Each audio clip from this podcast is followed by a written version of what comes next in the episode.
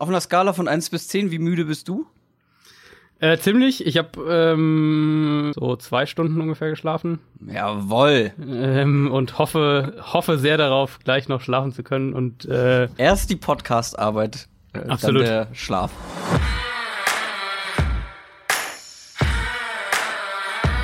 Down, Set, Talk.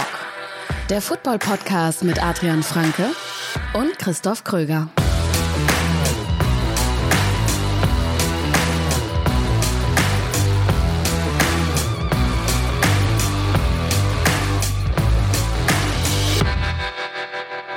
Runde Nummer 1 des NFL Drafts liegt hinter uns und es war der Draft, den ich so ein bisschen erwartet habe mit vielen Überraschungen äh, und darüber wollen wir heute reden in einer Expressfolge, so nennen wir sie, hier bei Downset Talk mit Adrian Franke und mit mir Christoph Kröger.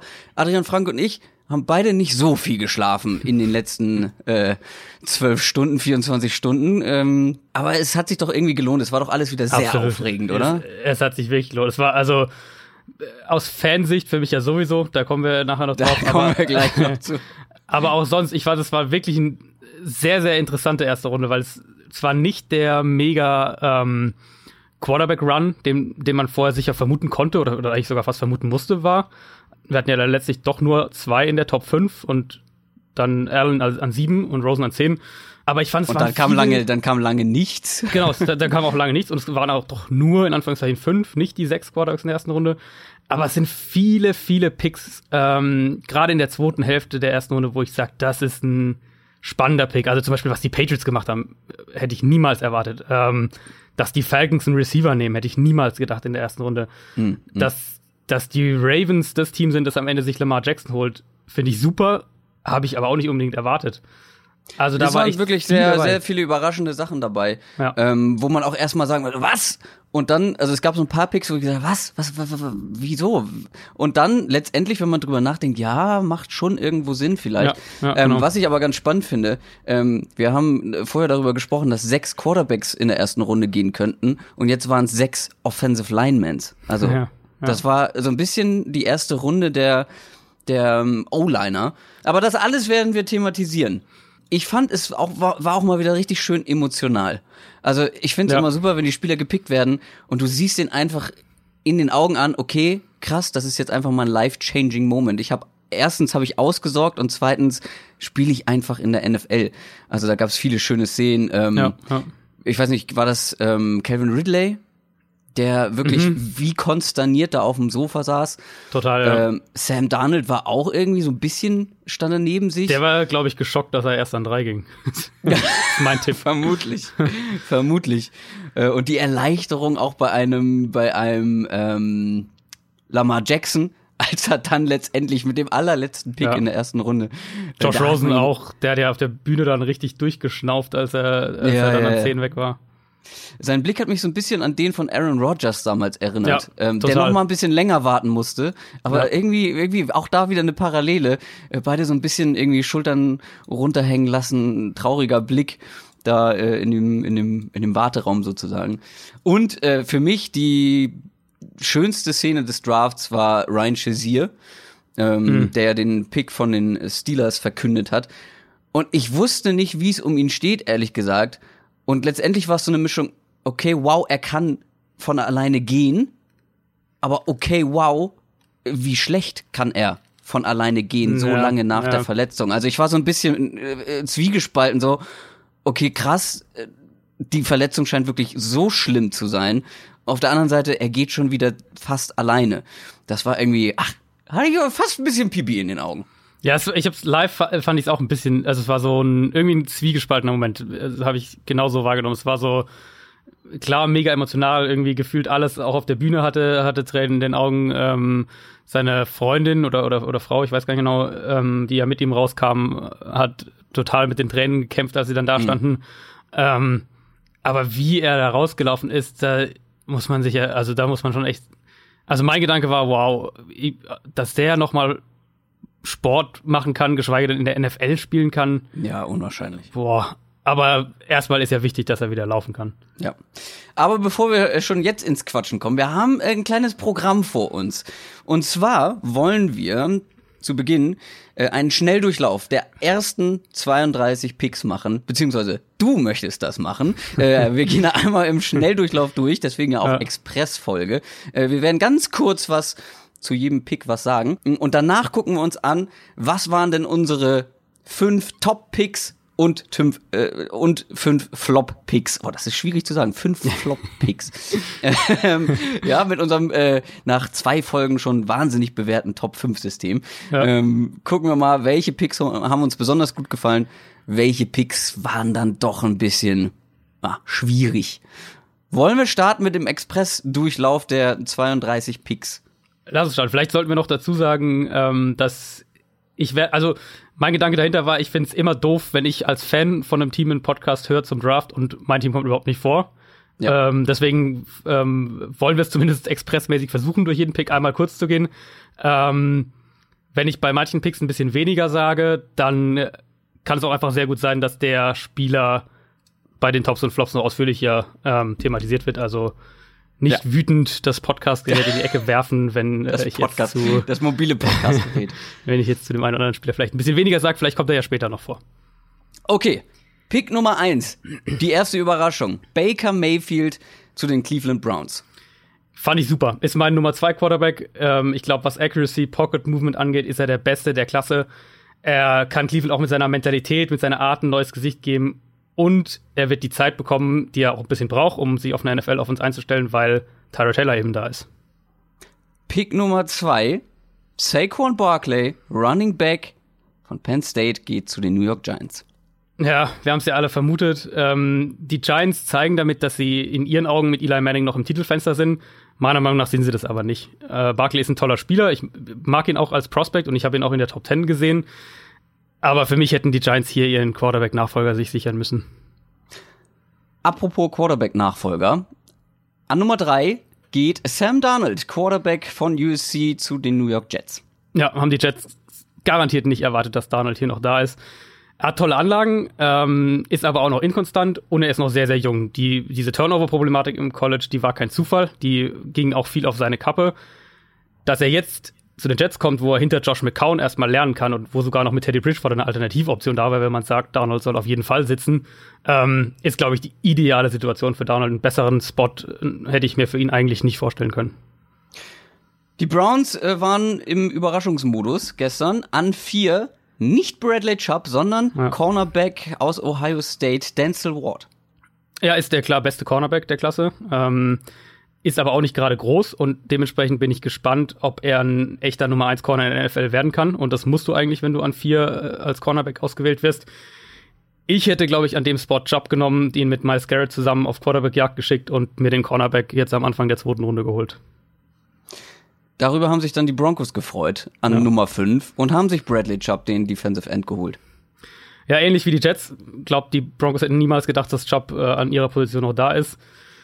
Hätten hier auch Quentin Nelson nehmen können. Der Positional Value aber für Chubb ist für mich dann doch viel, viel größer. Und zusammen mit Von Miller wird äh, der Pass Rush da in Denver, auch wenn man das ganze Quartett sieht, was die da jetzt wieder an Pass Rushern haben, das wird wieder ein bisschen an die Super Bowl-Saison erinnern.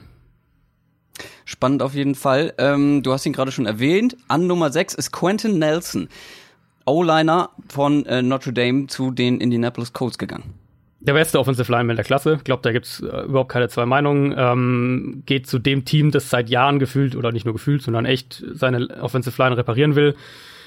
Wir alle hoffen, dass Andrew Luck dieses Jahr wieder spielt ähm, und ihm dann den besten verfügbaren Beschützer sozusagen zur Seite zu stellen, macht, glaube ich, unfassbar viel Sinn. Dann gab's den ersten Trade an Pick Nummer 7. Die Bucks haben mit den Bills getradet. Die Bills sind raufgegangen an, auf sieben und haben sich Josh Allen geholt, Quarterback aus Wyoming. Ja, äh,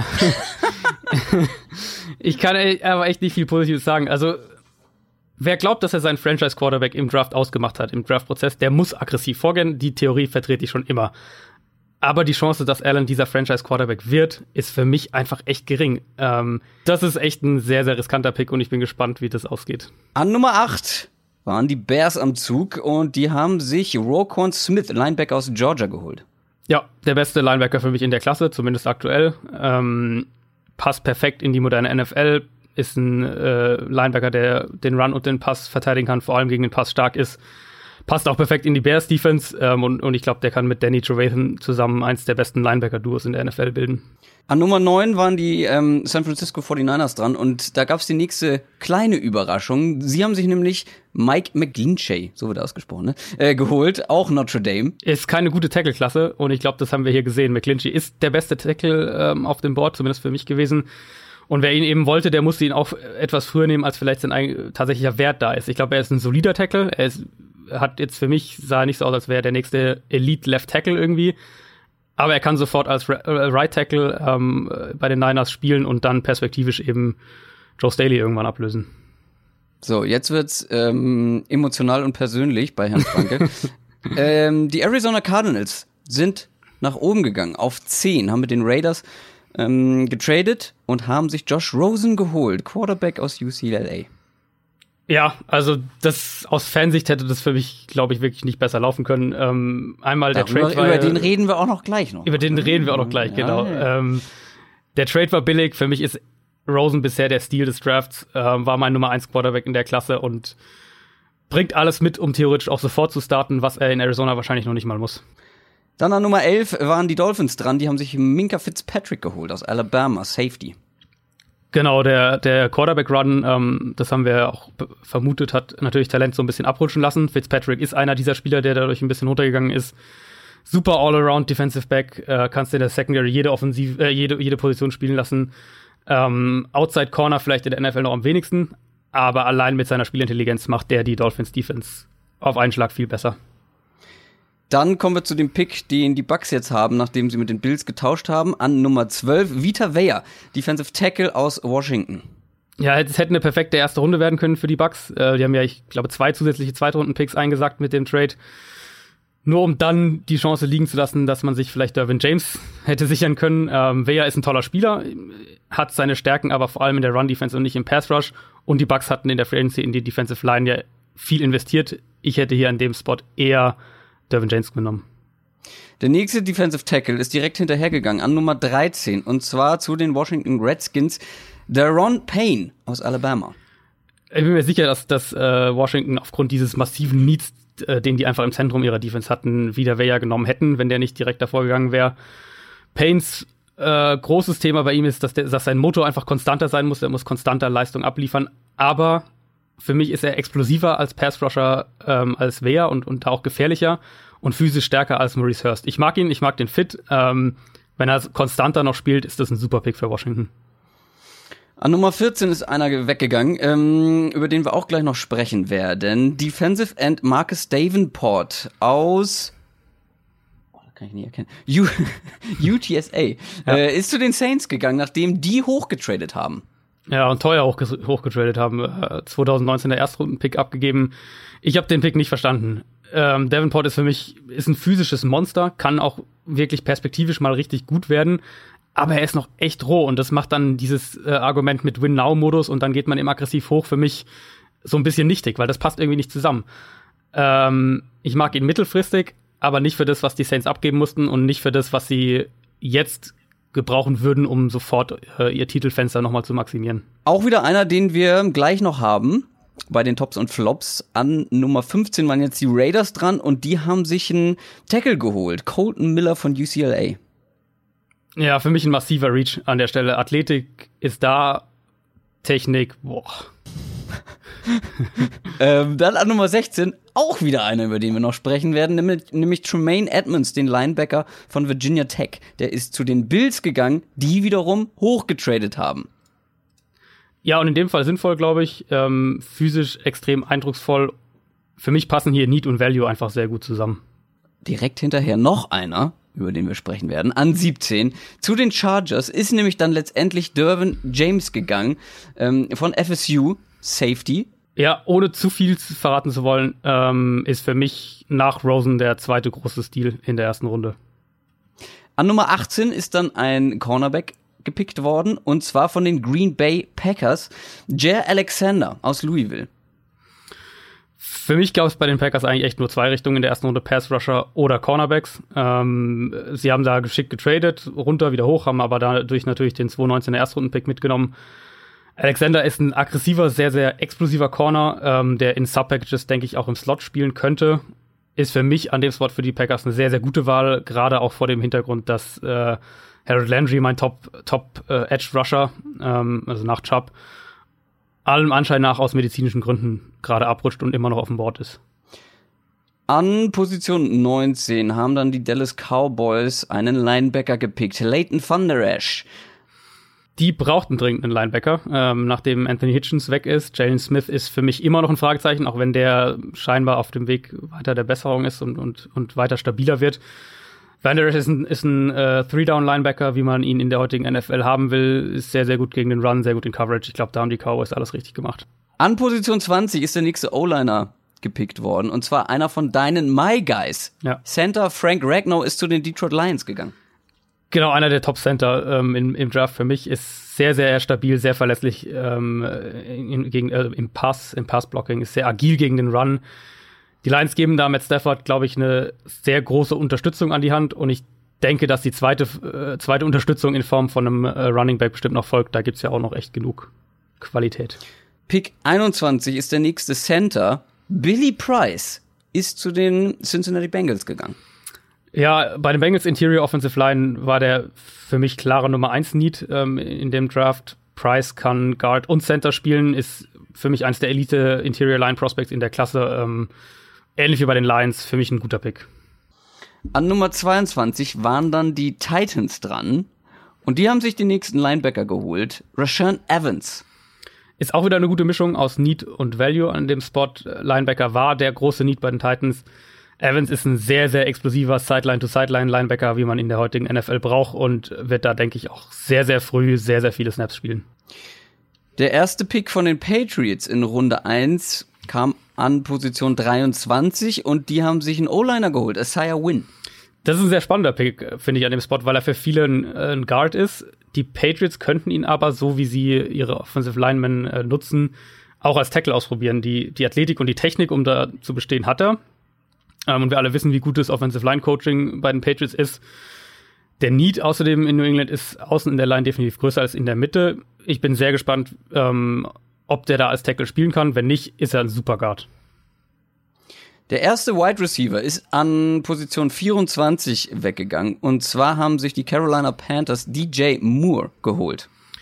Und endlich eine, eine legitime Wide Receiver Waffe wieder für Cam Newton. Ich glaube, da haben Panthers Fans auch lange drauf gewartet sehr, sehr explosiver Spieler, sehr, sehr gute Geschwindigkeit, gute Größe, ist nach dem Catch mit dem Ball in der Hand brandgefährlich. Äh, muss als Route Runner noch besser werden, ganz klar. Aber ich glaube, er kann schnell ähm, der Nummer 1 Receiver in Carolina sein. An Pick 25 waren dann die Ravens am Zug und haben sich einen Tight End geholt, Hayden Hurst. Ja, und Baltimore brauchte dringend einen Tight End, das war auch kein Geheimnis vor dem Draft. Hurst ist sicher der kompletteste in dieser Klasse, würde ich sagen, wenn wir jetzt von äh, Mischung aus Receiver und Blocker sprechen. Für mich aber trotzdem eher ein durchschnittlicher Pick und ein bisschen zu viel Need, bisschen zu wenig Value an dem Spot. Die Falcons haben sich an Position 26 einen neuen Wide Receiver gegönnt, Calvin Ridley. Ja, auch ein Spieler, über den wir später noch sprechen. Ähm, in aller Kürze, deshalb den Pick habe ich überhaupt nicht erwartet. Aber je länger ich drüber nachdenke, desto besser gefällt er mir eigentlich. Der nächste, über den wir gleich noch sprechen werden, ist Pick 27. Mhm. Die Seattle Seahawks holen sich, haben nach hinten getradet mit, mit wem war das noch gleich? Hilf mir kurz. Äh, Green Bay. Wie sind sie? Green Bay, Green Bay, Saints, genau. Green Bay. Von 18 ja. auf 27 nach hinten gegangen. Ähm, die Seahawks haben sich den zweiten Running Back in diesem Draft geholt, nämlich Rashad Penny. Ja, also auch hier, auch hier erstmal kurz. Ähm, ich habe den Pick nicht verstanden und das, obwohl ich Penny echt mag. Hm, was wird da wohl ein Top oder ein Flop? Lassen wir uns überraschen. Bleiben Pick Sie 28. ja, genau. Äh, Pick 28 ist ein Safety. Äh, sein Bruder wurde schon gezogen ja. von den Bills an 16 und äh, diesmal war Terrell Edmonds dran. Und der ist zu den Pittsburgh Steelers gegangen. Ja, ist ein Reach an dem Spot für mich. Ich glaube, das, das werden die allermeisten so sehen, gerade wenn man sieht, welche Safeties noch zu haben sind. Äh, Ronnie Harrison von Alabama zum Beispiel oder Justin Reed von Stanford. Gleichzeitig ein Pick, der für die Steelers irgendwie wieder passt, weil sie auf dieser, also einmal da den Need auch hatten und diese explosiven physischen Safeties einfach mögen. Lustige Story zu Edmonds. Ich habe gelesen, dass er eigentlich nur im, beim Draft dabei war. Also er war ja auf der Bühne dann, als er gepickt wurde, und dass er eigentlich nur dabei war, um seinem, seinen Bruder halt äh, zu beglückwünschen quasi. Und als er dann überraschend in der ersten Runde gewählt wurde, haben sie gesagt, ja, dann darfst du auf die Bühne gehen. Ja, sehr schön. ähm, und als wäre die Jaguars Defense noch nicht stark genug, haben die sich an Position 29 einen Defensive Tackle geholt, nämlich Taven Bryan. äh, ja, die Jaguars gehen eben nicht nach Need, sondern nach Value und das gefällt mir. Der Need wäre der Linebacker gewesen, die Top-Linebacker sind alle weg. Ähm, die Defensive Line Rotation wird mit Brian nochmal deutlich gefährlicher. Perspektivisch kann er einen der älteren Spieler da auch irgendwann ablösen. Athletik, Explosivität sind beides da, bewegt sich horizontal gut, ähm, kann Inside und Outside spielen, muss, was Reads, vielleicht auch Spielverständnis angeht, weiß ich nicht, woran da oft das, das Problem war, muss er aber auch noch besser werden. Cornerback an Position 30, nämlich Mike Hughes, ist zu den Minnesota Vikings gegangen. Ich habe hier auf einen Interior Offensive Lineman, Offensive Lineman getippt, ähm, habe ich auch in meinen Mocks den Vikings immer gegeben. Vielleicht sehen die Vikings Will Hernandez nicht als idealen Scheme-Fit. Das würde zumindest erklären, warum sie ihn nicht genommen haben. Hughes ist trotz seiner Größe ein physischer, aggressiver Press-Corner, passt also gut in die Vikings-Defense, ähm, kann sofort um den Nummer 3-Spot kämpfen und ist für mich auch perspektivischer Starter in Minnesota, zumal meines Wissens nach Terrence Newman noch immer keinen Vertrag für 2018 unterschrieben hat. An Pick Nummer 31 waren die Patriots das zweite Mal dran. Und da ist mein erster My Guy gepickt worden. Ähm, wir werden nicht in den Top und Flops über diesen Mann reden, aber bestimmt noch irgendwann. Ähm, und zwar Running Back Sony Michel ist zu den Patriots. Vielleicht gegangen. die größte Überraschung in der ersten Runde. Ich weiß nicht, wie du es gesehen hast, aber dass die Patriots einen Running Back in der ersten Runde nehmen, hätte ich im Leben nicht gedacht. Ich hätte eher gedacht, dass die in die Top 10 für einen Nein. Quarterback traden, als dass die Vor einen Running Back nehmen vor allem bei dem Backfield, was sie schon da haben. Ja, James White, Rex Burkhead, ähm, Jeremy äh, Hill. Jeremy Hill und jetzt auch noch Sony Michel. Ja, also das, das, ist äh, also hat mich komplett überrascht. Ähm, also auch gerade der Ansatz. Du hast ja gerade gesagt, die die Patriots haben über die letzten Jahre immer dieses Backfield by Committee System irgendwie gespielt. Drei, vier, fünf, teilweise verschiedene Running Backs, die wir in verschiedenen Situationen reinwerfen.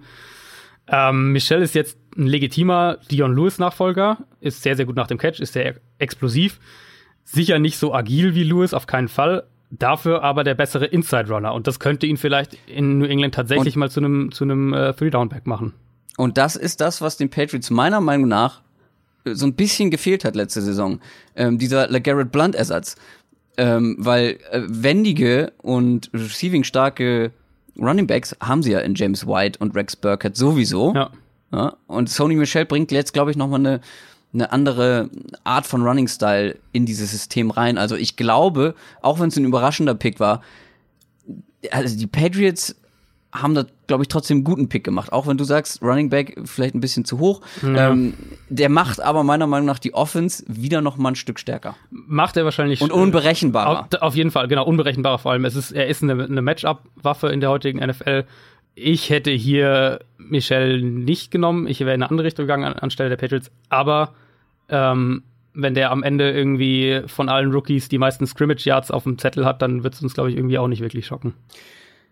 Kommen wir zum allerletzten Pick von Runde 1 an Nummer 32 waren die Ravens noch mal dran. Die haben noch mal hochgetradet und zwar mit den Eagles ähm, und haben sich Quarterback Lamar Jackson geholt. Ja, ähm, den Pick fand ich super. Den Pick fand ich wirklich gut. Nicht nur, weil ich Jackson sehr mag, ähm, sondern weil ich glaube, dass hier der Fit auch absolut gegeben ist. Ist klar, es ist der wohl spannendste Quarterback dieser Klasse, auf jeden Fall der, der explosivste. Und was ist, was haben die Ravens in ihrem Trainerstab? Sie haben Marty Morningweg, ist der Offensive Coordinator, der hat ähm, in Philadelphia mit Michael Vick zusammengearbeitet. Äh, Baltimores stellvertretender Head Coach und ich glaube Tight End Coach ist Greg Roman. Der war der Offensive Coordinator in San Francisco, als äh, Colin Kaepernick da seine Hochzeiten hatte.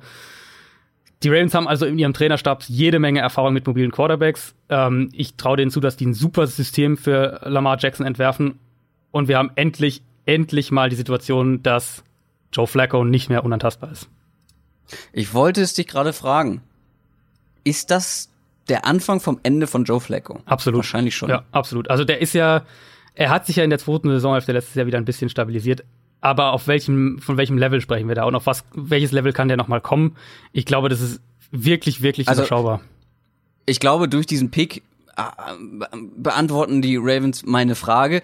Ähm, ich, meine Frage zielte nur so ein bisschen darauf an, wie lange dauert es ja. bis zur bis zur Über Übernahme ja. durch äh, RG3 und ähm, Lamar Jackson. Ja, ich glaube, dass, dass sie ähm, Flacco nach der Saison, ähm, also nach der kommenden Saison, finanziell das erste Mal halbwegs vernünftig entlassen können. Mich würde es überhaupt nicht wundern, wenn Jackson schon äh, im Laufe dieser Saison irgendwann startet. Und dass sie Griffin als Backup geholt haben, ähm, macht jetzt vor dem Hintergrund dieses Picks natürlich noch mal viel mehr Sinn, einfach weil, weil sollte sich Jackson verletzen, hast du mit Griffin einen Quarterback, der zumindest in der Theorie ähm, ein Scheme, das du für Lamar Jackson entwirfst, auch umsetzen könnte. Und damit sind wir schon durch. Ja. Durch die erste Runde. Das waren 32 Picks. Und ihr habt schon so ein bisschen rausgehört wahrscheinlich, welche Adrian gut und welche er schlecht fand. Und wir haben jetzt unsere Top- und Flop-Picks gesammelt. Und am Ende sind es Top 5. Oh, das ist so schwierig auszusprechen. Top 5 Top-Picks und Top 5 Flop-Picks. Kann man das überhaupt so sagen? Ich weiß es nicht. Ich habe auch nicht viel geschlafen, Leute. Lass uns einfach damit starten. 5. Machen wir zuerst die Tops und ich fange mal an mit einem Pick, den ich wirklich sehr, sehr gut fand, nämlich direkt an Pick Nummer 1, Baker Mayfield zu den Browns. Und das ist für mich ganz klar, dass das ein Topic ist, weil es ist einfach mein Lieblingsquarterback in der ganzen Klasse gewesen, war bei meinem Quarterback-Ranking auf Platz 1 und deswegen finde ich es natürlich auch super, wenn ein, wenn ein NFL-Team das genauso sieht. Und er ist einfach der, ja, der, der mir am meisten Spaß gemacht hat beim Zuschauen. Und ich bin jetzt wirklich sehr gespannt auf die Browns Offense in den nächsten Jahren. Ähm, vor allem finde ich, er ist, finde ich, oder er könnte auf jeden Fall der bessere Tyrod Taylor werden. So, und jetzt hat er Tyrod Taylor, äh, um hinter ihm zu lernen. Natürlich hat er ein bisschen Bastpotenzial, ähm, aber ich finde, er ist schon sehr, jetzt sehr, sehr weit, ähm, schon jetzt sehr, sehr komplett und deswegen ist die, die, ich kann mich heute ganz schwer ausdrücken. Ich muss, glaube ich, richtig viel schneiden nachher. Ähm, also er hat auf jeden Fall Bastpotenzial, aber ich glaube, das ist nicht so hoch wie jetzt zum Beispiel bei einem Josh Allen. Und deswegen ist es einfach für mich ein, sehr, sehr guter Pick. Er war für viele vielleicht überraschend, aber ich fand's super. Ja, und ich glaube, das war ja auch ein Thema dieser Quarterback-Klasse, dass ähm, es eben keinen sicheren Quarterback gibt. Also jeder von den fünf, ja. die jetzt in der ersten Runde genommen wurden, hat auf die eine oder andere Art, ob es jetzt Verletzungen sind, ob es sein Spielstil ist, was auch immer es ist, äh, hat Bustpotenzial. Ähm, ich habe es ja auch schon gesagt, ich fand, ich fand Mayfield als ersten Pick super. Ähm, was ist dein Gefühl, wie, wie früh wird er spielen? Bleiben die Browns tatsächlich bei Taylor die ganze Saison über? Oh, ich glaube, das wird äh, mal wieder sehr davon abhängig sein, wie sie mit Taylor spielen. Weil Hugh Jackson ist jetzt nicht dafür bekannt, ähm, auf Biegen und Brechen an einem Quarterback festzuhalten. Wenn Kann die, man nicht sagen, nee. Wenn die jetzt die ersten drei, vier Spiele verlieren, wird ja. es mich nicht wundern, äh, wenn die Baker Mayfield direkt zum Starter machen. Wenn es gut läuft, kann ich mir tatsächlich vorstellen, dass sie Baker Mayfield die ganze Saison ähm, als Backup lassen, aber ich glaube, das wird sehr ergebnisabhängig werden.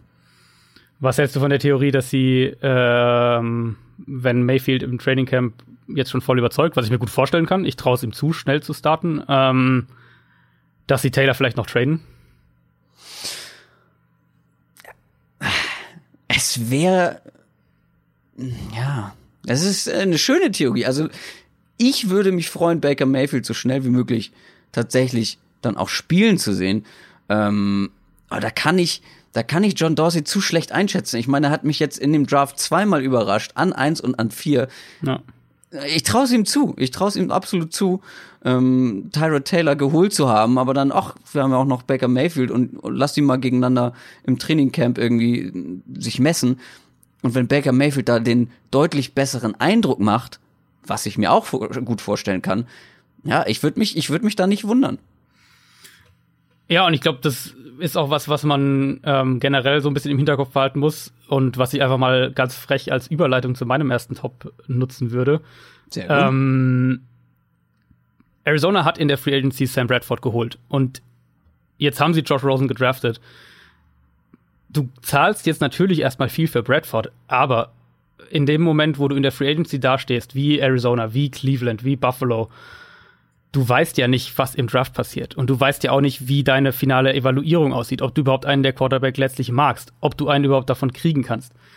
Deswegen finde ich diese Deals, also gut, äh, Cleveland war ja ein Trade für Taylor ähm, und Arizona jetzt letztlich ist auch ein, also ein Einjahresvertrag, Taylor hat noch ein Jahr Vertrag. Ähm, diese Deals für einen, für einen Bridge Quarterback finde ich völlig in Ordnung. Also damit habe ich wirklich überhaupt gar kein Problem. Ähm, dass Arizona Josh Rosen an 10 gekriegt hat, ich habe es vorhin schon gesagt, ist für mich relativ klar der Stil der ersten Runde. Ähm, ich hatte Rosen als mein, eben als mein Nummer 1 Quarterback. Ich glaube, dass er was Technik, was Bewegungsmechanik, seine ganzen Bewegungsabläufe vom, vom Snap über den Dropback bis zum Pass, seine Beinarbeit, äh, Antizipation, seine Reads, dass er in all diesen Punkten der klar beste Quarterback in diesem Draft ist er bringt für mich alles mit, um sofort starten zu können, wenn das die Idee sein sollte, falls Arizona irgendwie Bradford auch noch abgibt. Ich weiß, könnte, also würde ich ihn nicht ausschließen. Ähm, er ist, ich mag, wir hatten es ja jetzt in der letzten Folge auch schon gesagt, ich mag seine Art total, wie er auch, wie er sich gibt, wie er ähm, einfach offen. Ja, der hat jetzt schon auch direkt gesagt, äh, die neun ja. Teams vorher neun, neun, haben halt Fehler, einfach Fehler gemacht. gemacht. Ja. Genau, neun ähm, Fehler wurden gemacht. und genau, und ich mag diese Art. Und das ist ja auch so ein bisschen diese, diese cocky Art, die ja auch Mayfield zum Beispiel hat. Mayfield ein bisschen auf eine andere Art und Weise, aber vom Grundsatz her ähnlich. Ähm, dieses selbstbewusste, gleichzeitig aber sehr, sehr intelligente, sehr, sehr überlegte, ähm, was, wie Rosen sich gibt, das finde ich unglaublich sympathisch. Diese ganze Debatte über seine Intelligenz, über seine Interessen neben Sport fand ich lächerlich von Anfang an. Ähm, und also ich, wie gesagt, aus Fansicht hätte für mich die erste Runde tatsächlich wirklich nicht besser laufen können. Ich habe, als die Bills hochgetradet sind, dachte ich für ein paar Minuten, wenn die jetzt Rosen nehmen, dann bin ich mir sicher, dass Arizona Josh Allen nimmt. Und davor hatte ich echt ein bisschen Angst. ähm, und als die Bills dann aber Allen genommen haben und die Bears gepickt haben und die Niners gepickt haben und da kein Trade irgendwie zustande kam, ähm, da war ich echt, da äh, war ich mir dann recht sicher, dass Arizona das für Rosen hinbekommt. Und man hat eben offenbar aus dem Vorjahr gelernt. Also letztes Jahr wurden ja Deshaun Watson und äh, Patrick Mahomes Arizona quasi vor der Nase weggeschnappt durch die eben aggressiven Trades der Chiefs bzw. der ja. Texans. Ähm, jetzt ist man selber ein paar Spots hochgegangen. Das extrem günstig, also wirklich sehr, sehr günstig, was den Trade angeht. Ich weiß nicht, wieso die Raiders so billig zurückgegangen sind. Und auch bei den Raiders verstehe ich viel im Moment nicht, aber dazu ja, kommen stimmt. wir auch gleich nochmal bei den Flops. das stimmt. Ähm, du hast die Bills angesprochen, die sich Josh Allen geholt haben. Über den sprechen wir auch noch gleich mal über diesen Pick. Was mhm. ich dann aber wiederum gut fand, war der nächste Move, den sie gemacht haben. Sie haben von 12 hochgetradet an 7, ähm, haben aber nicht ihren ähm, Pick an 22 abgegeben, sondern nur den 12er und noch ein paar mehr dazu natürlich, ähm, aber sind dann von 22 wieder hochgegangen, um sich Tremaine Edmonds zu holen.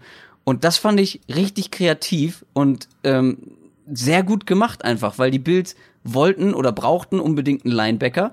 Hm. Und dann haben sie gemerkt, okay, der ist, der ist immer noch nicht weg.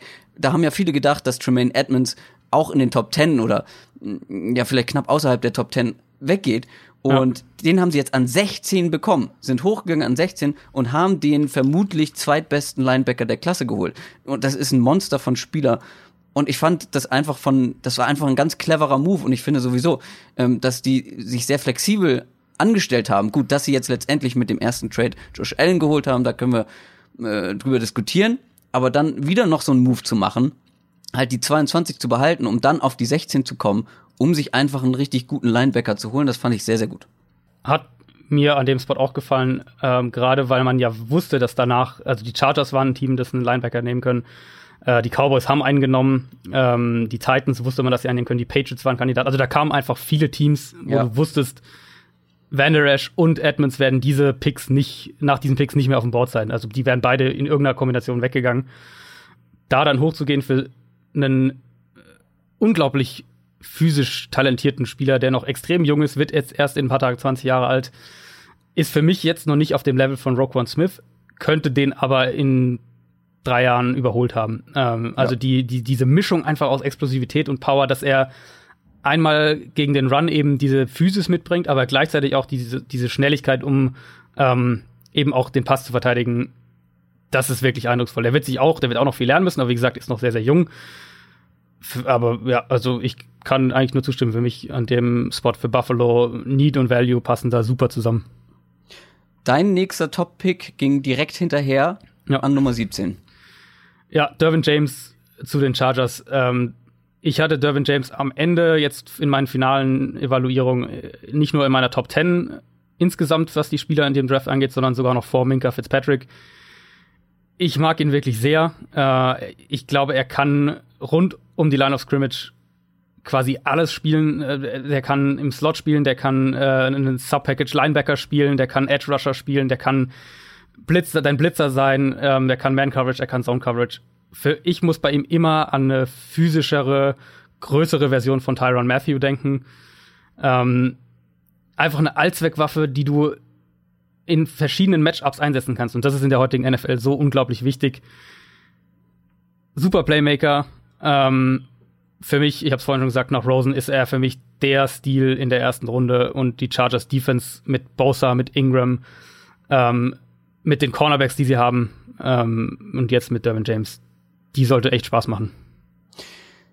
Dann mein nächster und letzter Top-Pick der ersten Runde ist Wide Receiver Calvin Ridley, der zu den Falcons gegangen ist. Mhm. Und du bist ja dem, stehst dem, glaube ich, ein bisschen skeptisch gegenüber. Aber ich fand den so gut, weil es einfach ein so optimaler Fit für diese Offense ist. Aus meiner Sicht. Sie haben Taylor Gabriel verloren ja. und Calvin Ridley jetzt geholt. Und das ist richtig viel Speed, was sie da geholt haben. Den gegenüber von Julio Jones aufgestellt. Dann noch mit Freeman und Coleman im Backfield. Ähm, Matt Ryan als Quarterback. Fehlt ihnen eigentlich nur noch ein Tight End und dann ist das eine richtig, richtig starke Offense, finde ich. Ja, also ich würde nicht unbedingt sagen, ich, ich stehe dem Pick kritisch gegenüber. Ich bin, ich habe mir noch nicht irgendwie, ich bin noch nicht so ganz sicher, wie ich den Pick sehe. Also einerseits, ich mag Kevin Ridley. Ähm, ich hatte ihn auch letztlich als mein Nummer 1 Receiver vor DJ Moore. Ähm, er ist der, auf jeden Fall der beste Route Runner dieser Klasse. Ist eine, als Spielertyp, als Receiver-Typ ist er eine super Ergänzung zu Julio Jones. Da gibt's überhaupt keinen Zweifel. Der Value ist für mich an dem Spot auch da. Also, wenn wir jetzt von der Position in der ersten Runde sprechen und wann, wann jetzt Ridley weggegangen ist, für mich absolut in Ordnung. Ich an hätte, 26, um das nochmal. Genau, an 26. Ähm, völlig okay. Ich hätte ihn, ich hätte, ich hätte Ridley auch an 18 in Ordnung gefunden. Ähm, ich hätte einfach gedacht, dass die Falcons diesen Pick nutzen, um eine ihrer wenigen Needs anzugeben. Und das wäre eben einmal die äh, primär Defensive Tackle und sekundär Interior Offensive Line, also Guard, nicht Center, an der Guard-Spots. Irgendwie hätte ich das, glaube ich, an dem, an dem Spot noch mehr ähm, oder wäre für mich irgendwie sinnvoller gewesen, also sei es ein Taven Bryan, sei es ein Will Hernandez, äh, wie auch immer, ein Connor Williams, wenn du den als Guard siehst. Aber gleichzeitig kann ich den Pick jetzt nicht irgendwie übermäßig kritisieren, weil ich Calvin Ridley sehr, sehr mag und ich glaube, dass er der Falcons Offense einen Receiver-Typ gibt, den sie so nicht hat. Und, äh, ja. wird die Offense auf jeden Fall sofort besser machen. Auf jeden Fall bin ich äh, deiner Meinung. Ähm, aber wo wir gerade über verpasste Chancen in Sachen O-Line-Picks gesprochen haben, kommen wir doch direkt zu unseren Top 5 Flop-Picks. Ähm, und da, möcht, da möchte ich anfangen mit einem, den ich wirklich nicht verstanden habe. Und zwar Rashad Penny, der mhm. Running Back zu den Seahawks an Nummer 27. Der galt vor ein paar Wochen noch als ja vermutlich unterschätztester Running Back überhaupt, wurde so Mitte, Ende, an, äh, zweite Runde, Anfang, dritte Runde irgendwie gehandelt. Und dann kommen die Seahawks und nehmen den an 27. Und jetzt habe ich vorhin noch gelesen, sie hätten ihn wohl auch angeblich an 18 genommen, wo sie vorher waren, wenn ja. sie keinen Trade-Partner gefunden hätten. Das scheint tatsächlich ähm, so zu sein, ja. Was das Ganze ja noch extremer gemacht hätte. Ich meine, nichts gegen Rashad Penny. Ich finde, das ist ein sehr, sehr talentierter Running Back, der ganz viel Potenzial hat. Aber warum machen die Seahawks das? Ja, sie könnten vielleicht einen neuen Running Back gebrauchen. Ähm, aber was sie noch viel mehr gebrauchen, äh, oder was sie noch viel mehr brauchen, ist eine funktionierende O-Line, weil ohne O-Line hast du keine Gaps. Und ohne Gaps hast du kein vernünftiges, funktionierendes Running Game. Ja, da kann der Running Back noch so gut sein wenn du keine vernünftige O-Line hast, die dir irgendwie was frei blocken kann, dann bringt dir auch der beste Running Back nichts. Plus dazu kommt noch, ohne Defense gewinnst du keine Footballspiele. Und in der Defense, finde ich, haben die Seahawks auch noch einige Needs zu erfüllen.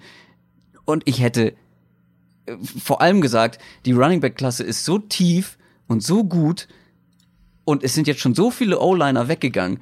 Es gibt jetzt nur noch ganz wenige, die auf einem richtigen Top-Niveau sind. Ja, und die nehmen Running Back. Also das habe ich wirklich gar nicht verstanden. Nicht wegen Rashad Penny, sondern wegen der Seahawks. Offensive Line kann ich sogar noch ein bisschen nachvollziehen, einfach weil ähm, die Seahawks nicht unbedingt einen Guard brauchen, sondern die brauchen, glaube ich, eher eine Tackle. Und da ist, da, wie was ich vorhin auch gesagt da hatte, war schon bei mau. McGlinchey. ja. ja. wirklich, da ist es halt wirklich ja. schon mau. Du hast McGlinchey, der eben dadurch, dass es so mau ist, in der Top 10 wegging. Ähm, und dann kannst du eben noch über Connor Williams sprechen. Wenn du den halt nicht magst oder wenn du den eher als Guard siehst, dann ist es schon verdammt dünn. Und ich meine, selbst Colton Miller war ja an dem Spot schon lange weg. Ich hätte fest damit gerechnet, dass die Seahawks Josh Jackson nehmen, wenn der, so wie er jetzt noch, der ist ja immer noch auf dem Board, aber wenn der noch da ist, der einfach super Sauerei. in die gepasst hätte. My guy. Ja. ähm, dementsprechend bin ich grundsätzlich erstmal bei dir. Ich habe den Pick so in der Form nicht verstanden. Um jetzt nicht alle Seahawks-Fans äh, irgendwie sauertöpfig in, die, in den in Tag 2 des Drafts zu schicken. Ein paar Worte zu Penny noch. Also er ist ein, er ist ein äh, Three-Down-Back, er ist ein toller Contact Runner, vielleicht sogar der beste Contact Runner dieser Klasse. Ähm, hat da unglaublich viel Yards nach Gegnerkontakt produziert, was ja sowas ist, womit die Seahawks äh, mit, mit Marshawn Lynch jede Menge Erfolg hatten. Also ich sage nicht, dass Penny der gleiche Contact Runner wie Marshawn Lynch ist, aber das ist zumindest eine Qualität, die er mitbringt. Und zwar eher als viele andere Backs in der Klasse. Ähm, er ist ein fähiger Receiver.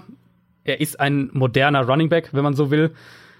Aber ich bin halt doch wieder bei dir, dass die einmal die Running Back Klasse einfach tief ist. Die, ja. ähm, du, du kriegst in der zweiten Runde immer, du kriegst sogar in der dritten Runde immer noch einen super Running Back. Ich habe noch so viele gute Running Backs bei mir auf dem Board stehen. Und auf der anderen Seite eben äh, eins der, der top noch verfügbaren, äh, selbst Interior O-Line oder eben Cornerback Prospects. Die Chance auf die haben die Seahawks sich jetzt eben vertan, wenn sie nicht in der zweiten Runde noch mal irgendwie da nach oben traden. Ja, also wie gesagt, auch bei mir nichts gegen Rashad Penny, ähm, einer der besten Running Backs, aber ich hätte es nicht gemacht. Nee. Und was hättest du nicht gemacht? Was ist dein Flop-Pick? Ja, jetzt, weil wir ihn eh schon angesprochen haben und äh, weil wir jetzt schon so viel über Offensive Line gesprochen haben, Colton Miller zu den Raiders. Ähm, ah, ich seufze einmal ganz laut. ja, ich weiß aus Insiderquellen, dass Christoph im Raiders-Pulli da sitzt. Ähm, ich versuche ihn mhm. pfleglich zu behandeln. Ja, ich über über ich bin ja kein ich bin ich würde mich nicht als Raiders Fan ähm, bezeichnen, aber irgendwie so ein bisschen schlägt mein Herz schon für die Raiders, seitdem ich ja. mich mit Football äh, beschäftige und diese Offseason ist echt hart. Diese Offseason ist ja. wirklich anstrengend und dann noch Colton Miller. Ja, sag was du ist, zu Colton Miller über Colton Miller denkst. Ich kann also ich hatte Colton Miller in meinen Mock Drafts, wenn ich ihn in der ersten Runde hatte, ich ihn, äh, hatte, dann hatte ich ihn immer ganz, ganz am Ende. Entweder für die Eagles als ähm, so Projekt-Tackle, um äh, da perspektivisch, sage ich jetzt mal, für die Zukunft aufgebaut zu werden, ähm, oder vielleicht auch für die Patriots, weil er als äh, einfach als physischer Typ so ein bisschen an Nate Solder erinnert. An 15 ist er für mich ein extremer Reach. Also ähm, die Athletik ist da, er hat aber noch technisch große Defizite. Ähm, er ist eben, wie ich gesagt habe, er ist ein Tackle-Projekt. Und gleichzeitig waren eben noch Elite-Verteidiger einfach auf dem Board. Und die sind ja dann nacheinander auch weggegangen. Danach Tremaine Edmonds, Dervin James, Jerry Alexander, Leighton Vander Esch. Die ja. vier, alle von, ja. irgendeiner ja. von denen wäre für die Raiders ein super Pick an der Stelle gewesen. Mit dem, mit dem Downtrade noch. Alles gut, du holst dir einen Pick. Der, der Trade war zwar irgendwie billig, äh, aber sei es wie es ist, du kriegst immer noch einen deiner Wunschspieler vermutlich an dem Spot. Linebacker, riesiger Need, Secondary, riesiger Need. Ja. Und dann nimmst du einen Tackle, den du, der meiner Meinung nach in der, in der Mitte der ersten Runde nichts verloren hat. Also da, mit dem Pick kann ich echt wenig anfangen, aber auch, wie du schon gesagt hast, mit dem Rest der Raiders Offseason kann ich nicht viel anfangen. Jetzt haben sie auch noch mal Tavis Bryant bekommen. Ja, ja. Was gut. auch wieder so ist, so, ja, der war mal gut. Genauso wie alle anderen, die ihr jetzt in der Offseason gut hat. Der, der kann auch gut sein, ja. Ja, aber. Klar. Äh. Aber, boah. Ja, na gut. Ähm, ich komme zu meinem nächsten Flop-Pick. Und die nächsten beiden sind bei mir Picks, wo ich sage, ja, okay. Ähm, das sind gute Spieler, die kann man an dieser Position picken. Hm. Trotzdem hat es mich überrascht. Vor allem bei Vita Weyer, Defensive Tackle, der ähm, zu den Buccaneers gegangen ist. Ja. Und da habe ich mich gefragt, wozu? Also, dass sie Defense dass sie Defense-Spieler brauchen, dass sie da sich verbessern müssen. Ich meine, das war eine ganz schwache Defense letzte Saison. Äh, der Pass-Rush war katastrophal.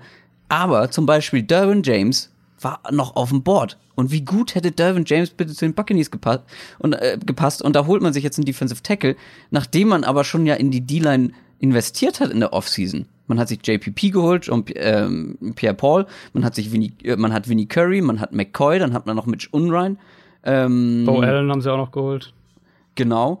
Ähm, also ja klar, das ist jetzt eine wahnsinnig starke D-Line ähm, und bestimmt auch ein ganz guter Pass-Rush. Äh, Vita Vea ist ein super ähm, Run-Game-Verteidiger. Aber wäre nicht ein Safety an der Stelle besser gewesen? Ja.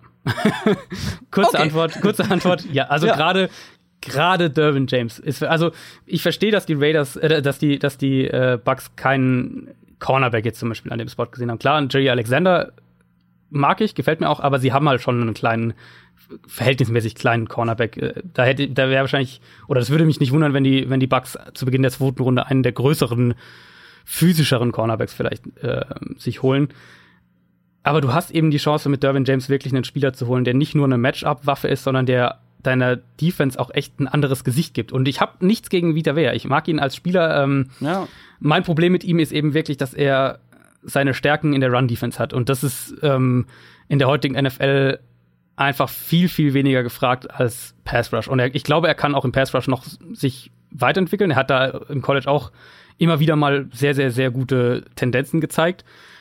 Aber die Tatsache, dass der, dein Need in der Secondary ist und dass mit Dervin James für mich der klar bessere Spieler noch auf dem Board war, ja. ähm, macht das einfach auch für mich zu keinem guten Pick. Nicht, weil wieder wer ja schlecht ist, sondern einfach, weil du einen Dervin James hast liegen lassen.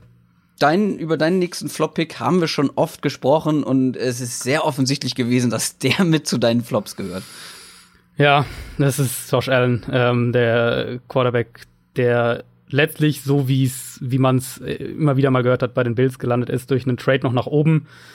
Ähm, ich will nicht ähm, zu den Leuten gehören, die Allen einfach konstant nur bashen und, und nichts äh, Positives zu ihm sagen, weil man kann nicht bestreiten, dass das, dass das äh, physische Potenzial da ist. Das ist definitiv da. Aber für mich ist eben einfach die Frage, wie, wie groß ist die Chance, dass ein Coach dieses ganze Potenzial irgendwie auch aus ihm rausholt und es konstant auf den Platz bringt. Und wenn wir den Draft, wenn wir Spieler vom Draft bewerten, dann ist es ja letztlich immer eine Mischung aus, was haben wir von ihm gesehen, was, was zeigt das College-Tape und was trauen wir ihm noch zu, wo, wie, wie weit kann er sich noch verbessern, wo kann er sich verbessern, welche Tendenzen hat er gezeigt, um sich zu verbessern. Und da hat er ein paar Tendenzen jetzt in dieser, in diesem Draft-Prozess gezeigt, gerade was seine, seine Beinarbeit angeht. Aber was ich vorhin schon angedeutet habe, sind für mich eben drei, vor allem drei zentrale Punkte. Wo, das ist einmal Accuracy, das ist einmal Touch und das ist einmal die Antizipation im Passspiel die so, so kritisch für einen Quarterback in der NFL sind ähm, und die ich bei ihm einfach nicht sehe. Dazu kommen noch Sachen wie, dass er teilweise sich echt schlimme Reads-Fehler leistet, dass er teilweise ähm, Plays zu lange äh, ausdehnt und, und versucht irgendwie am Leben zu halten und dann Sex kassiert, dass er ähm, ja sehr, sehr Ganzlinger-mäßig auch unterwegs ist. Dass ja, das da teilweise. Problem, ja. Das Problem insgesamt bei diesem Pick ist, ich habe kein Problem, wenn sich ein Team Josh Allen holt und den versucht aufzubauen und NFL-ready zu machen. Aber ich finde, die Bills sind das Team, was am Direkt. meisten ja, einen, genau. Starting Quarterback gebraucht hätten. Ganz genau. So, von allen, die jetzt einen Quarterback gezogen haben, fand ich, waren die, die am dringendsten einen NFL-fertigen Quarterback brauchen. Und dann holen sie sich der, der am wenigsten NFL-ready ist. Ganz genau. Und das verstehe ich die, nicht. Die, die ganze Free Agency und die ganze Vorgehensweise von den Bills war ja sehr auf Draft Quarterback ausgerichtet. Ja. Also, die, dass sie nur in Anführungszeichen AJ McCarron sich geholt haben, dass sie Tyra Taylor abgegeben haben, ähm, dann der Trade nach oben auf 12, wo sie, wofür sie ihren Left Tackle abgegeben haben.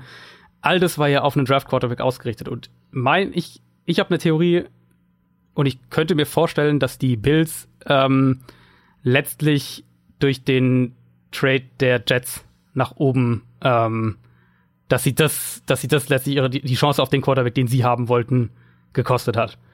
Ich könnte mhm. mir hm. vorstellen, dass Buffalo angepeilt hatte, irgendwie in diese Top 3 Top 4 irgendwie reinzukommen, als sie diese ganzen Moves gemacht haben, ähm, das letztlich eben gescheitert ist und sie jetzt quasi trotzdem einen Quarterback irgendwie nehmen mussten, weil äh, die, also was ist die Alternative? Wenn du jetzt keinen Quarterback nimmst, dann hast du, dann stehst du mit AJ McCarron ja, da. Die, ja, aber Josh Rosen ähm, war noch da.